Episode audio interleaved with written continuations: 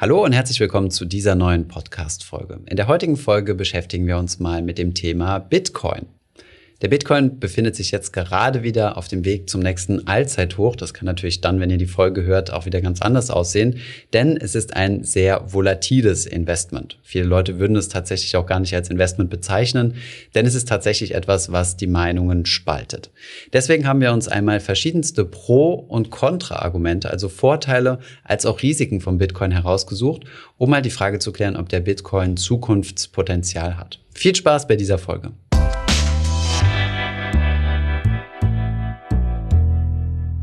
You heard it here first. Bitcoin is going to zero. Zero. When it comes out, zero.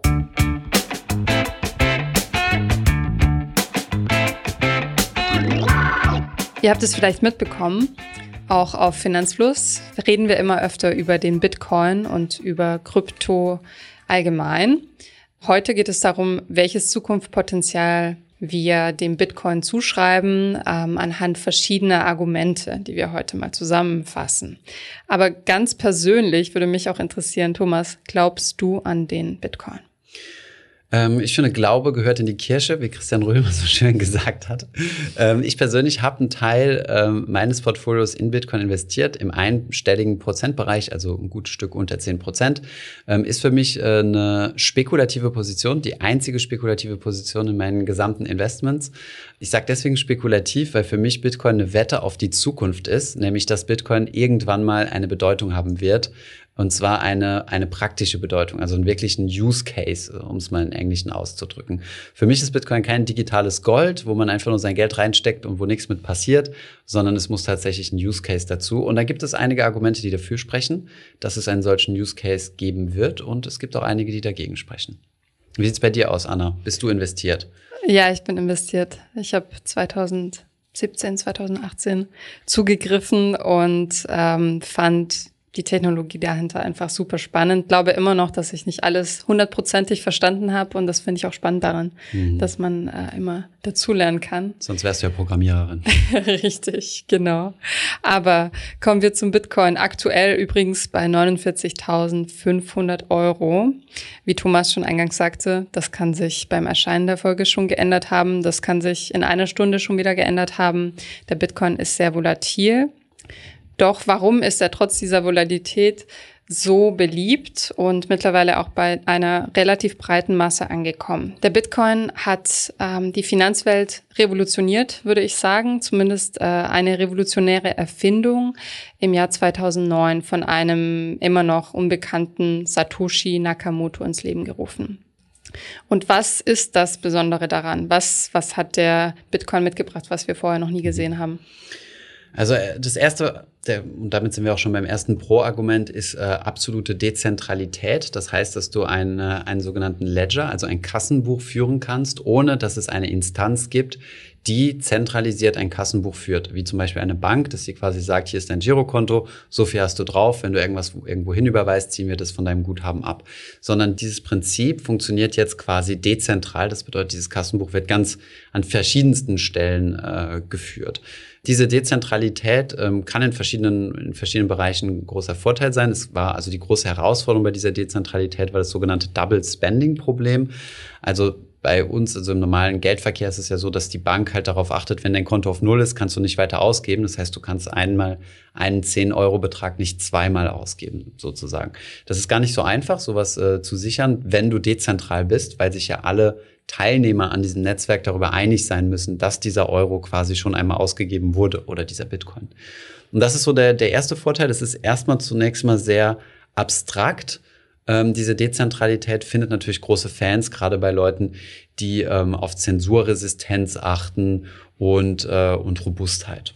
Ja, und diese Dezentralität sichert den Bitcoin auch gewissermaßen, denn ihn zu verbieten ist fast unmöglich. Allerdings sind ja verschiedene Instanzen gewillt, ihn zu regulieren. Dazu kommen wir später noch, mhm. was die Dezentralität natürlich einschränken könnte oder zumindest die positiven Effekte davon. Ein weiterer, ähm, damit einhergehender ähm, Vorteil des Bitcoins ist die Transparenz in der Blockchain. Also da dieses Bitcoin-Protokoll ähm, und die Blockchain Open Source sind, kann jeder den Code einsehen, kopieren, modifizieren und neue Währungen auf den Markt bringen, was vielleicht nach einer Schwäche klingt, denn man, man kann es ja kopieren, man kann es vielleicht sogar besser machen, was ja viele Altcoin-Erfinder äh, auch von sich behaupten. Aber es ist eben auch eine Stärke, denn der Bitcoin kann Open Source verbessert werden auch. Mhm. Das bedeutet also, man kann alles, ähm, ist, Bitcoin ist nicht anonym, sondern pseudonym. Das heißt, ähm, man kann hinter jeder Wallet nachvollziehen, wer wohin ähm, Bitcoins überwiesen hat. Das kann man wirklich, äh, genau, seit, seit Entstehung des Bitcoins, also wenn, wenn der Bitcoin quasi im Mining-Prozess entsteht, zurückverfolgen. Ähm, das ist natürlich ähm, ein Vorteil, aber auch ein Nachteil, gerade ähm, was das Thema anonymes Bezahlen angeht. Da gibt es jetzt andere Lösungen, die deutlich anonymer sind, wie beispielsweise das Lightning-Netzwerk, was quasi, wenn man so will, auf Bitcoin obendrauf gebaut wird. Also wie zum Beispiel das Internet hat ja auch so ganz viele verschiedene Schichten. Und ähm, genau da kann man dann sich Anonymität sichern und trotzdem weiterhin die Dezentralität behalten.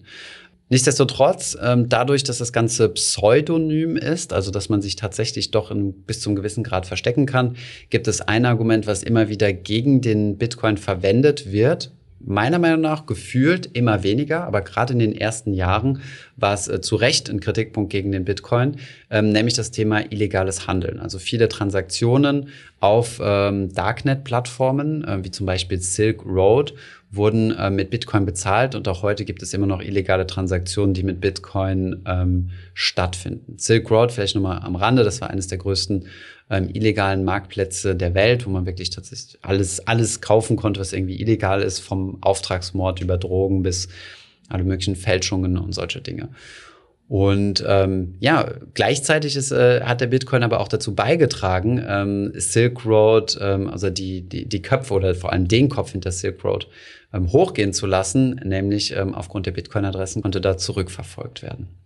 Ja, Zahlen dazu sind schwierig zu kriegen. Ähm, es gibt Untersuchungen, die von zwischen einem Prozent oder unter einem Prozent bis zu 60 Prozent der Transaktionen, die äh, illegalen Aktivitäten dienen, ausgehen. Ich glaube auch, dass die Wahrheit wahrscheinlich niedriger als höher ist mhm. mittlerweile. Vielleicht hier noch ein Argument von den, von den, von den Bitcoin-Fans, das häufig angebracht wird, was ich auch gar nicht so für verkehrt halte, ist, äh, dass es äh, Währungen gibt, äh, die viel mehr genutzt werden für illegale Transaktionen und das ist allen voran der US-Dollar.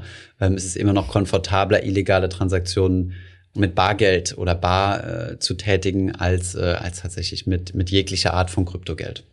Wer sich schon ein bisschen mit dem Bitcoin beschäftigt hat, weiß, dass es eine limitierte Anzahl an Coins gibt, und zwar maximal 21 Millionen Bitcoins. So wurde das Ganze gestaltet und aktuell sind wir schon bei ungefähr 19 Millionen. Die Zahl ändert sich ungefähr alle 10 Minuten, äh, wenn durch Mining neue Blöcke erstellt werden. Und durchschnittlich sind das aktuell ungefähr 1800 Bitcoins pro Tag. Ähm, dieses Limit ähm, kann das Ganze verlangsamen, also verlangsamt das System, weil es eben immer weniger verfügbare Coins zu schürfen gibt, wie man das auch nennt. Aber es schützt eben auch den Wert, denn es ist limitiert. So wie bei, ich weiß nicht, ich will es jetzt nicht mit Gold vergleichen, aber es ist eben für viele ähm, eine Parallele.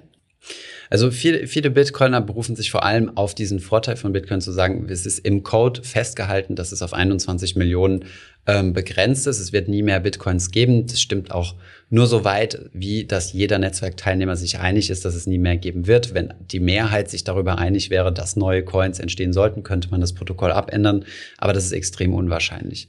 Genau, die Anzahl der neu geschifften Bitcoin nimmt ab. Ungefähr alle vier Jahre gibt es ein Halving. Das heißt, es gibt immer weniger Mining Rewards, also weniger neu entstandene Bitcoins für die Miner die Hardcore-Bitcoin-Fans, um da nochmal auch ein bisschen aus der Community-Seite äh, zu, zu berichten, die sagen, dass Bitcoin das einzige Gut weltweit ist, was wirklich begrenzt ist. Denn beim Gold äh, weiß man ja nicht, wie sehr das begrenzt ist.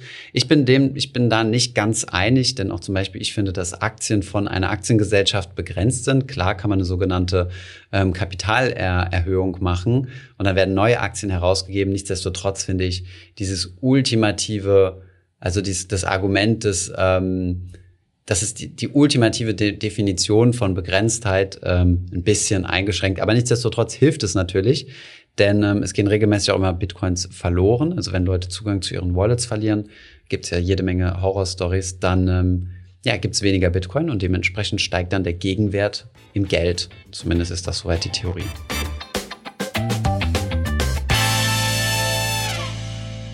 Ein Punkt, der damit verwandt ist, ähm, dass wir über den Ursprung des Bitcoins und den Aufbau des Bitcoins sprechen, ist, dass der Bitcoin immer noch der Marktführer unter den Coins ist. Viele sagen ja, die ähm, dem Bitcoin schon dem Ende zuweihen, die sagen, ja, äh, Altcoins werden Lösungen finden, die der Bitcoin noch nicht hat mhm. und werden ähm, einfacher, schlanker äh, funktionieren. Aber de facto ist es ja so, dass der Bitcoin ähm, am weitesten verbreitet ist und dass deshalb auch eine gewisse Sicherheit dadurch kommt, mhm. dass er einfach schon. Es ist auch Genau, also man kann sogar sagen, es ist der sicherste Coin überhaupt, einfach dahingehend, weil er der dezentralste ist und mit dem größten Netzwerk. Und wenn man den Bitcoin hacken will, muss man mindestens die Hälfte und ein bisschen mehr Rechenleistung als das gesamte Bitcoin-Netzwerk aufwenden, um quasi das gesamte Netzwerk davon zu überzeugen, dass meine Chain oder meine Transaktion die richtige ist. Und dann könnte ich erst in Anführungszeichen Bitcoins klauen. Ähm, und da das wirklich das größte Computernetzwerk der Welt ist, mit unglaublicher Rechenkapazität, ähm, ist es nahezu unmöglich, das Bitcoin-Netzwerk in irgendeiner Weise zu hacken oder lahmzulegen. All das haben andere Kryptowährungen nicht. Die sind deutlich zentralisierter oder haben ganz andere Mechanismen. Das bedeutet, ähm, dass der Bitcoin auch deswegen auf, auf dem ersten Platz ist, weil es das sicherste Netzwerk ist. Und ähm, ja, nicht, nicht zuletzt sehr wahrscheinlich auch, weil es der erste war, aber auch das dezentralste ist. Ein Grund, den ganz viele anbringen, wenn, wenn von Bitcoin als potenzielles Zahlungsmittel die Rede ist, ist die Volatilität. Ein Gegenargument. Also, wer will denn mit Bitcoin bezahlen, wenn der Kurs heute so ist und mhm. morgen fünf Prozent höher oder niedriger? Mhm. Was, was sagst du dazu? Ähm, absolut. Ich meine, als Zahlungsmittel, es gibt ja verschiedene Eigenschaften, die Geld mitbringen soll. Ja. Und eine dieser Eigenschaften ist äh, ja eine gewisse Wertstabilität. Ne? Wenn, wenn, die, wenn die Kurse nonstop extrem schwanken, ja, ich meine, im letzten Jahr war, glaube ich, der Bitcoin oder in diesem Jahr war der Bitcoin schon bei fast 30.000 und auch schon mal bei 60.000. Das ist ein Unterschied von 100 Prozent ja, ich weiß nicht, wer, wer sich Schwankungen beispielsweise in seinem, in seinem, in seinem monatlichen Gehalt von 100 Prozent erlauben könnte. Das sind sehr wahrscheinlich die wenigsten. Und deswegen ist diese Volatilität äh, meiner Meinung nach äh, oder eines der größten Probleme als für die Adoption von Bitcoin. Es gibt auch noch andere, Transaktionsgeschwindigkeit und so weiter, gehen wir, kommen wir gleich drauf äh, zu sprechen. Und ähm, ja, aber wir werden mal sehen, wie sich das Ganze entwickelt. Denn ähm, in San Salvador, also in dem Land in Mittelamerika, wurde jetzt Bitcoin als erstes offizielles Zahlungsmittel zugelassen. Und ähm, ja, wir werden mal sehen, wie die Leute dort vor Ort äh, das Ganze empfinden mit dieser Wertschwankung, ob die das stört oder ob die immer ähm, doch ihr Geld dann lieber immer noch in US-Dollar tauschen wollen. Denn das ist die zweite, also die erste offizielle Währung dort. Grundsätzlich kann man sagen, dass die Volatilität leicht abgenommen hat in den letzten Jahren.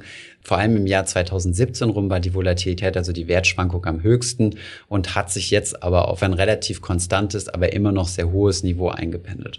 Das bedeutet, um wirklich Bitcoin als Zahlungsmittel haben zu können, müssen verschiedene Dinge entstehen, erst müssen verschiedene Dinge passieren. Erstens mal die Volatilität runter und, und dann kommen wir auch ähm, zum, äh, zum nächsten Negativpunkt, müssen die Transaktionskosten günstiger werden und die Transaktionsgeschwindigkeit schneller werden. Ich erkläre nochmal, das sind zwei, zwei Nachteile, die der Bitcoin tatsächlich im ersten Moment zunächst mal mit sich bringt. Transaktionskosten sind relativ hoch. Das bedeutet, wenn ihr Geld überweist, kann euch das teilweise sogar bis zu 50 Euro kosten. Kommt immer darauf an, welche Wallet ihr benutzt, ob ihr da die, die Gebühren individuell einstellen könnt und dass ihr teilweise einige Stunden warten müsst, bis eure Transaktion in das Bitcoin, in die Bitcoin-Blockchain eingetragen wird. Ähm, unter diesen Bedingungen wird sich natürlich keiner mit Bitcoin Kaffee kaufen. Wenn ich für zwei Euro einen Kaffee kaufe, 50 Euro Gebühren zahle und vier Stunden warten muss, bis meine äh, Transaktion durch ist, hat sehr wahrscheinlich keiner Lust drauf. Deswegen muss eine weitere Bedingung zusätzlich zur geringeren Volatilität kommen. Und das sind ähm, eine sogenannte Second-Layer-Lösung. Das hatte ich ja eben schon mal angesprochen. Das Thema Lightning. Genau, das Thema Lightning-Netzwerk. Und wir haben da auf unserem äh, Zweitkanal auf Überfluss ein einstündiges, nee, sogar zweistündiges Gespräch mit äh, Roman, der sich äh, gut mit dem Lightning-Netzwerk auskennt. Ähm, wen das interessiert, der kann in den Show Notes mal vorbeigucken. Um die Langsamkeit des Bitcoin-Netzwerks noch in Zahlen zusammenzufassen. Mhm. Es werden nur eine ein- bis zweistellige Zahl an Transaktionen pro Sekunde durchgeführt. Und wenn man das zum Beispiel mit Kreditkartenfirmen vergleicht, dann sind das in der gleichen Zeit Zehntausende Transaktionen. Das heißt, Bitcoin ist echt eine lahme Ente momentan und äh, die Blockchain verbraucht sehr viel Speicherplatz, Datenvolumen und Rechenleistung, also vor mhm. allem das Bitcoin-Mining. Mhm. mhm. Womit wir zu der nächsten, ähm, zu dem nächsten Kontraaspekt kommen, und zwar, dass Bitcoin nicht gerade klimafreundlich ist. Mhm, das stimmt, ja.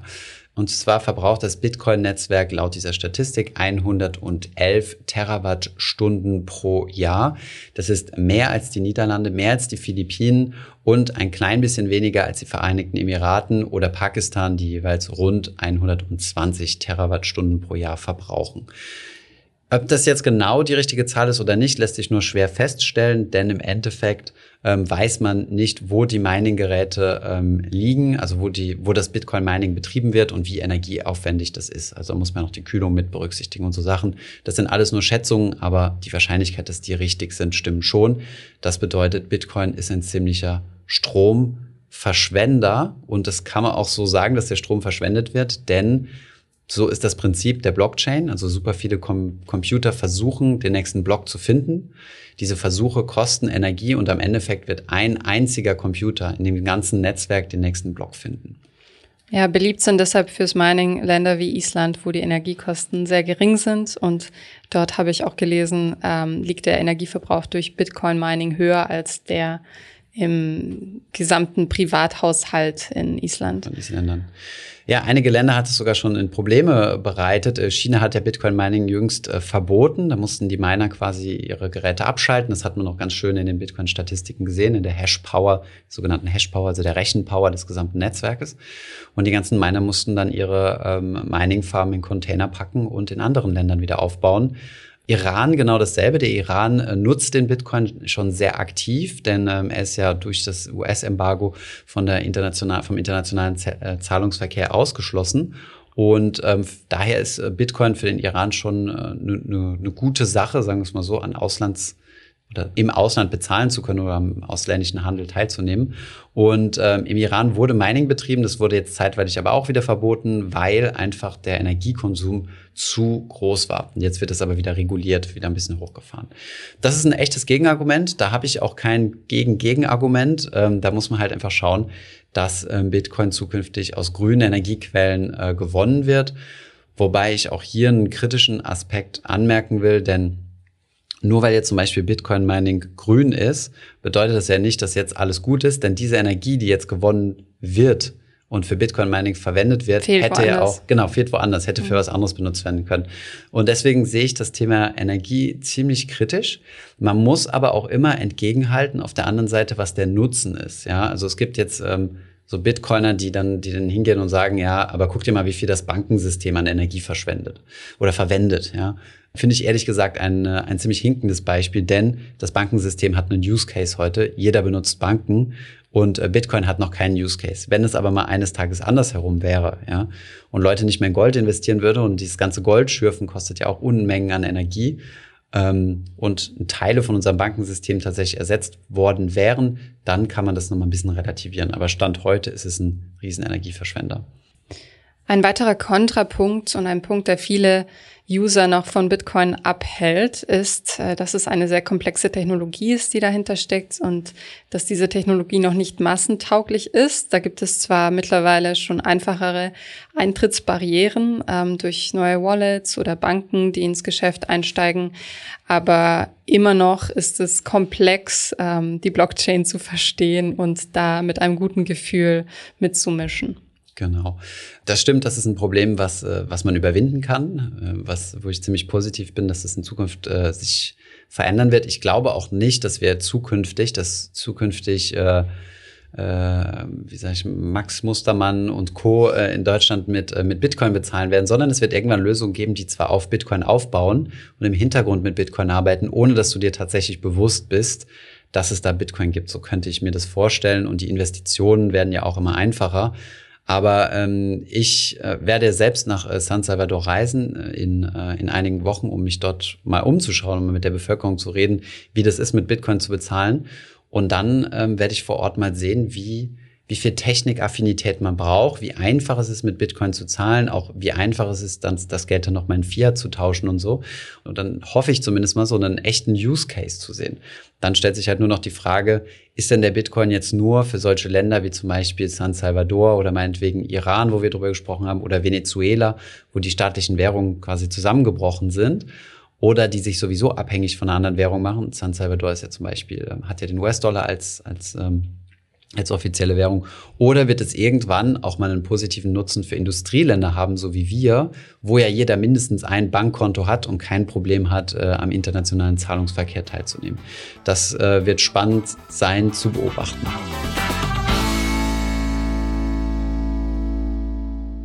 Ein großes Kontra für mich persönlich ähm, das größte Risiko ähm, als Bitcoin-Investor ist äh, die mögliche Regulierung und die Konkurrenz durch Zentralbanken. Und zwar gibt es dafür schon starke Anzeichen. In Indien, Ecuador, Ägypten, China sind ähm, Bitcoin teilweise oder ganz verboten und auch das Mining in China, wie wir vorhin schon erwähnt haben. In den USA gibt es Regeln, die die Identität ähm, feststellen müssen, ja, beim Öffnen von Brokern. Ja, ist in Deutschland auch so. Danke. Und ähm, ja, ich glaube auch die EU arbeitet schon an Konzepten oder überlegt schon, was man mit diesen Bitcoins und mit diesen mhm. Kryptowährungen machen kann. Reguliert, ja. Damit einher geht natürlich auch die Steuerregelung. Also gerade ist es ja so, wenn man Bitcoins mindestens ein Jahr hält, dann zahlt man keine Steuer darauf, weil es nicht als Spekulations, nee, nicht als Kapitalertrag gilt. Mhm. Und ähm, davor ist es eben bis 600 Euro frei, stand jetzt. Aber auch das könnte sich natürlich ändern und es mhm. könnte als Anlage betrachtet werden.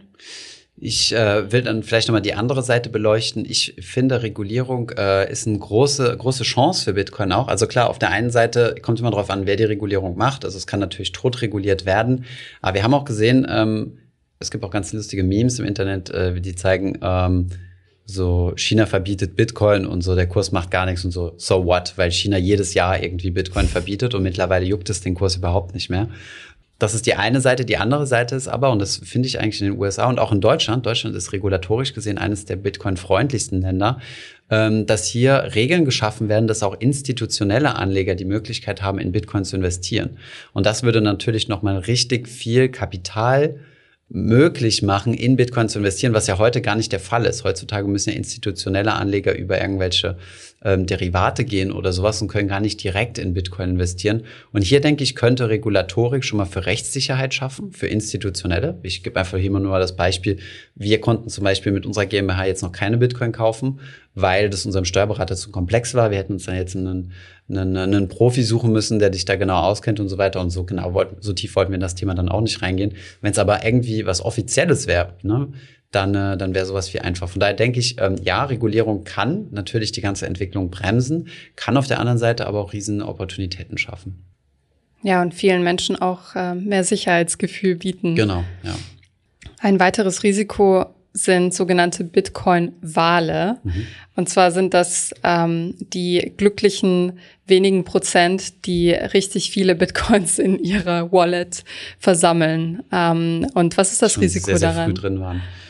Ja gut, ist halt immer so, ist wie am Aktienmarkt, ne? wenn du eine sehr, sehr starke Konzentration hast an, an Marktteilnehmern, dann können diese oder äh, Leute hast, die einen großen Prozentsatz an einem Unternehmen oder sowas halten, können die halt mit ihrem Gewicht die Kurse beeinflussen. Und das ist bei Bitcoin ähm, sehr, sehr eklatant. Das ist bei anderen Kryptowährungen noch, noch, viel, noch viel stärker ausgeprägt. Aber da gibt es einige, die die Kurse tatsächlich nach ihrem Belieben, Lieben bewegen können, indem sie zum Beispiel große Bitcoin-Pakete auf den Markt werfen, damit die Kurse zum Einbrechen bringen und die dann später wieder zum Beispiel äh, günstiger zurückkaufen oder so. Ja.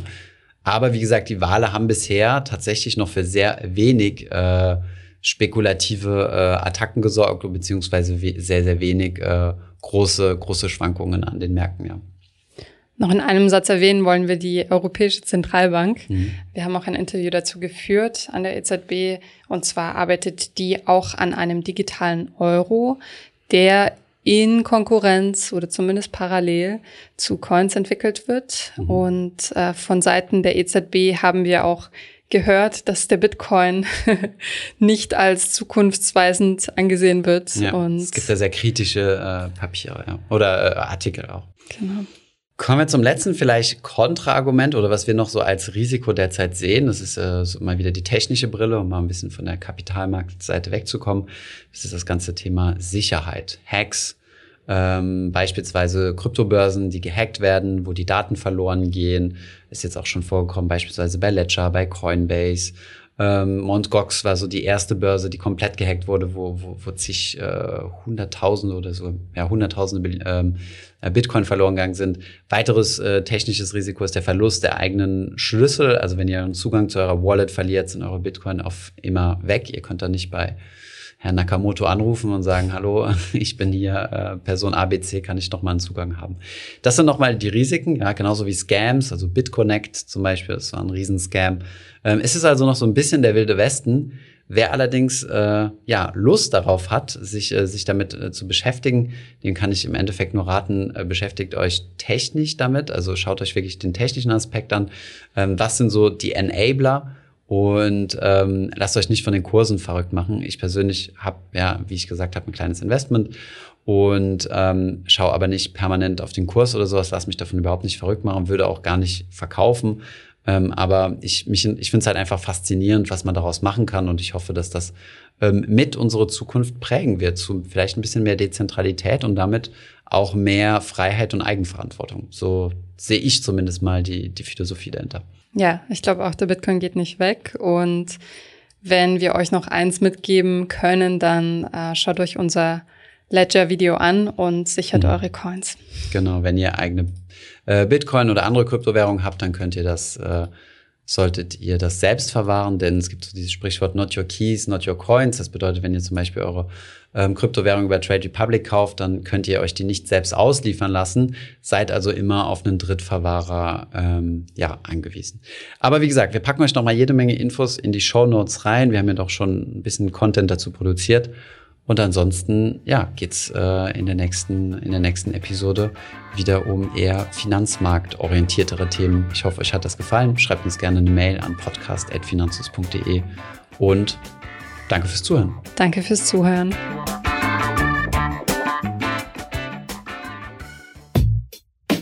Ich hoffe, diese Podcast-Folge hat dir gefallen und du hast was dazugelernt. Wenn ja, dann erzähl doch gerne auch deinen Freunden und Bekannten vom Finanzfluss Podcast, die sich für das Thema finanzielle Bildung interessieren oder interessieren sollten. Wenn du uns auf iTunes zuhörst, dann lass uns gerne eine positive Bewertung da. Das sorgt dafür, dass wir noch besser auffindbar werden. Alle wichtigen Links und Verweise findest du wie immer in den Shownotes zu diesem Podcast. Auf unserer Homepage findest du außerdem eine ausführliche Beschreibung zu jeder Folge. Du findest sie unter finanzfluss.de slash podcast. Vielen Dank fürs Zuhören und bis zum nächsten Mal.